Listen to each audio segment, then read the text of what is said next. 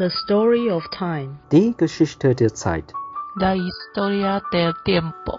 时间の物语。光阴的故事。勾选 thời gian. Dari no Ayasta. L'histoire du temps. 吉亚斯比有嘎蛋。论到孔威啦。同志人生十八招。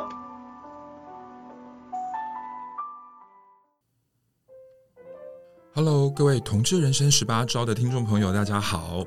又来到了每季的那个第一个节目，这个节目就叫做预告。大家好，我是同志咨询热线的社工志伟，嗯，很开心今天在这边呢，又要来这个预告我们第六季的节目喽。那在录音的同时呢，其实呢，这个时间是二零二一年的十二月二十五号，其实是年底了，对。然后祝大家佳节愉快。那很感谢过去一整年这个大家对于我们同志人生十八招的支持。我想在二零二零年开始，因为呃新冠疫情，那我们整个台湾都受到非常非常大的影响。那热线的老年同志小组呢，过去呢，其实我们举办了非常多的呃座谈，比如说光阴故事的座谈会，我们也办了非常多呃聊天会啊、联谊的活动啦。那还包括我们非常重要的这个招牌节目，就是彩虹熟年巴士，让不同世代的同志呢都能够有一天，大家坐着一两台巴士一起出去玩。而这一些活动呢，也都因为疫情呢，在这两年呢，我们都做了很大的一个变更，也因此呢，我们也在二零二零年的时候呢，开始呃筹备这个 podcast，就是我们的同志人生十八招的 podcast。那如果你是听众老朋友的话，应该呃有感觉到，呃过去两年我们在这个 podcast 里面，其实放入了非常多的呃同志相关的议题。那我们都会开玩笑说，这个 podcast 有点像呃万花筒。就是里面我们谈了非常多同志的生老病死，然后婚丧喜庆，然后呃家庭的形态啦，多元的样貌。当然最重要的是，我们还是很希望能够记录下同志的历史，无论是呃巨观的，比如说同志运动的历史，或者是同志个人的历史。而这一切呢，都很希望透过 Podcast 的这样子的一个新兴的媒体，我们能够呢，在同志运动推动呃推动的过程里面，把这一些无论是人啊事啊，都能够记录下来。也希望大家呢，能够透过我们的 Podcast，能够了解更多目前台湾呃同志运动所关心的议题。再一次谢谢大家在呃过去两年对于同志咨询热线的支持。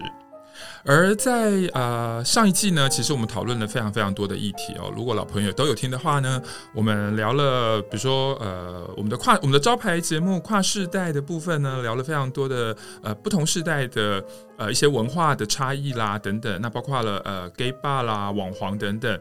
那长照的议题，我相信很多的呃朋友应该跟我一样，呃我今年已经四十五岁了，那我爸爸妈妈其实也七十了，我们好像也都在面对了父母老去。父母有可能慢慢的失能，有可能要进入到长照系统，所以在过去几季里面呢，我们都有呃安排了来谈长照的议题。那希望这个部分呢，能够给呃有需要的朋友，或是正准备要面对的同志朋友多一点点支持跟资讯。那当然啦，我们也有猫小孩的议题啦。那不论你是养狗还是养猫，对，都希望你在我们的节目里面呢，呃，感受到猫奴或狗奴的这个呃呃在一起的这个氛围。就是我们每一次我们都会说啊，我们希望听我们节目这个毛小孩的这个伙伴或狗奴的朋友们呢，都能够感觉到说，哦，这真的是我们的一家人哦，毛小孩是我们的一家人。对啊，因为像我自己就有三只猫，超爱他们的。对，那当然，我们也谈了非常多的同志历史，包括热线的成立啦，同志游行的历史啦。那我们也纳入了呃更多元、双重弱势或双重身份的同志议题，包括了原住民同志或者是身心障碍同志、守天使的议题。那大家会不会觉得，诶，其实台湾的同志运动真的非常的蓬勃，真的非常非常的多元？而在接下来的第六季呢，我们也是一样会放入非常多的议题，也希望呢大家能够聆听。那呃，我自己也是呃参与哦，我就是刚刚讲的最多的应该就是长照，因为这真的是我呃这两年是非常非常关心的议题。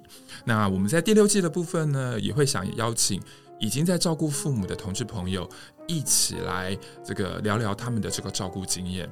那当然啦，我们的跨世代同志的部分呢。呃，因为我们都是年轻的主持人，会邀请一些不同世代的大哥大姐一起来聊聊他们的经验，所以呢，他们在接下来第六季呢，也会想跟大家聊聊，诶，同志的职场经验有没有什么不一样？对，因为可能之前大多数的同志在职场哦，可能都是在柜子里面的，可是同婚通过了，而且年轻世代的同志。啊、也感觉到现在的社呃社会其实对同志的接受度比较高了，那会有一些差异吗？对，那当然我们还是很希望能继续呃访问一些同志的一些呃消费店家哦，尤其是呃很不一样，年轻世代的或者是年长世代去的吧，真的有些不同吗？那我们的原住民同志朋友主持人们，他们也想访问。原住民同志的出柜议题啊，我想大家应该知道，其实很多的原住民同志，他们可能都是基督徒或是呃天主教徒。